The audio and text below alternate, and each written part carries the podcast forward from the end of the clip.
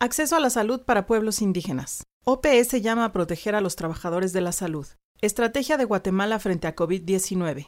ONU urge proteger a niños del abuso exacerbado por la pandemia. Y PENUMA insta a reconstruir mejor después de la crisis. Estas son las noticias del Centro de Información de las Naciones Unidas en México del miércoles 8 de abril de 2020. COVID-19 es un desafío más para los pueblos indígenas.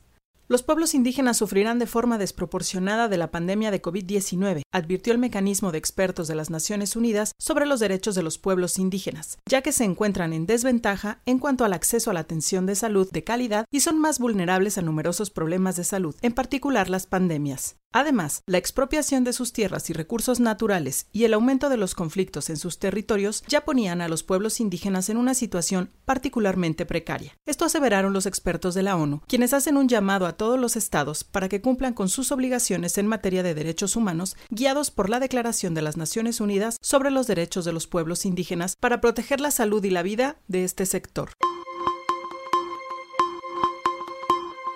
Guatemala toma medidas fuertes de prevención para derrotar al coronavirus.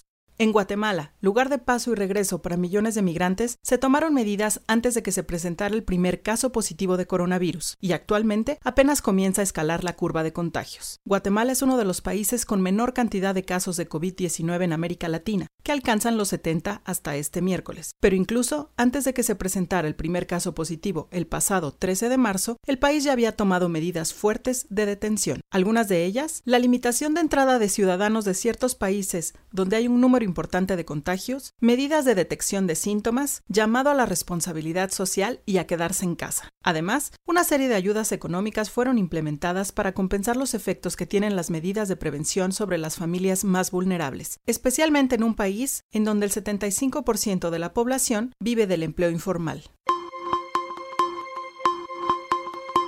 OPS llama a proteger a las y los trabajadores de la salud ante el avance de COVID-19 en la región de las Américas.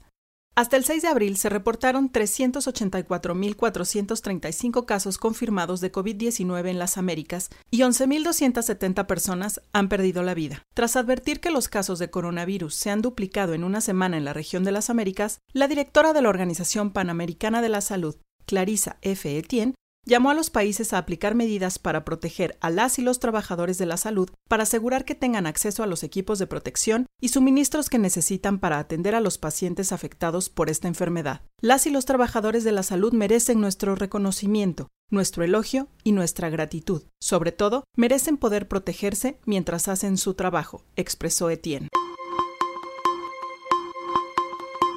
ONU urge proteger a niñas y niños del abuso exacerbado por la pandemia del coronavirus. Expertas en derechos humanos de la ONU han pedido a los estados que impulsen medidas de protección infantil para ayudar a salvaguardar el bienestar de millones de niñas y niños en todo el mundo que pueden estar más expuestos a la violencia, la venta, el tráfico, el abuso sexual y la explotación durante el confinamiento debido a la pandemia de COVID-19. La representante especial del secretario general de la ONU sobre la violencia contra los niños, Nayat Maala Mjid, observó que en un momento de encierros y aislamientos en el hogar y en otros lugares, las y los niños corren un mayor riesgo de sufrir violencia y explotación, así como problemas de salud mental. Esto es especialmente cierto para aquellos que ya están en situaciones vulnerables.